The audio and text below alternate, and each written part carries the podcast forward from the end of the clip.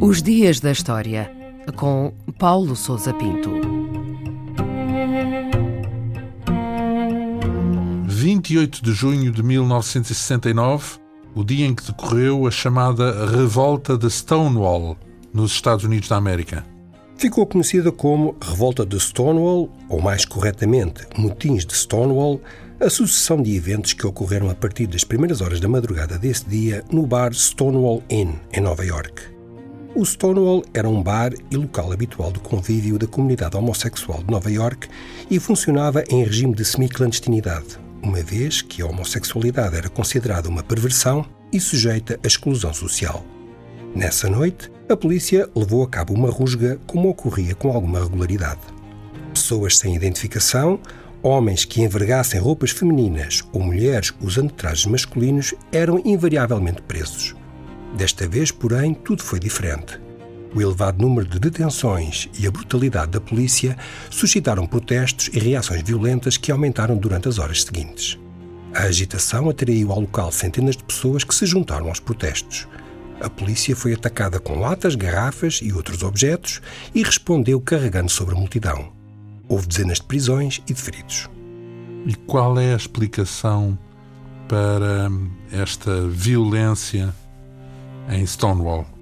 Os Estados Unidos da América, como muitos países, possuem um longo historial de intolerância e de discriminação da homossexualidade, que nessa altura era ainda considerada como uma perversão sexual e uma desordem psiquiátrica. Os homossexuais eram vistos como uma ameaça social e eram alvo da vigilância por parte das instituições federais. Várias associações de ativistas desenvolviam algum trabalho de promoção dos seus direitos, mas sem grande sucesso. Apesar de a década de 1960 ter sido marcada por movimentos de contestação social em prol das liberdades cívicas e de igualdade racial e de género, a homossexualidade continuava a estar sujeita a um amplo regime de repressão, exclusão e discriminação. A polícia agia de forma arbitrária, prendendo, por exemplo, quem não cumpria as estritas normas de vestuário que definiam quais as roupas adequadas a homens e quais os trajes considerados como femininos. Os eventos de Stonewall constituíram, portanto, um sinal de que era chegado o momento de reivindicação de direitos e liberdades.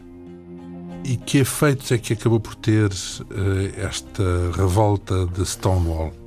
Os acontecimentos de 28 de junho desencadearam uma série de protestos, inicialmente localizados no bairro, mas que rapidamente alastraram a outras zonas de Nova York e a outras cidades norte-americanas surgiram grupos de ativistas que passaram a lutar abertamente pelo derrubo das barreiras da discriminação, do preconceito e do silêncio que envolviam a homossexualidade e os direitos dos homossexuais.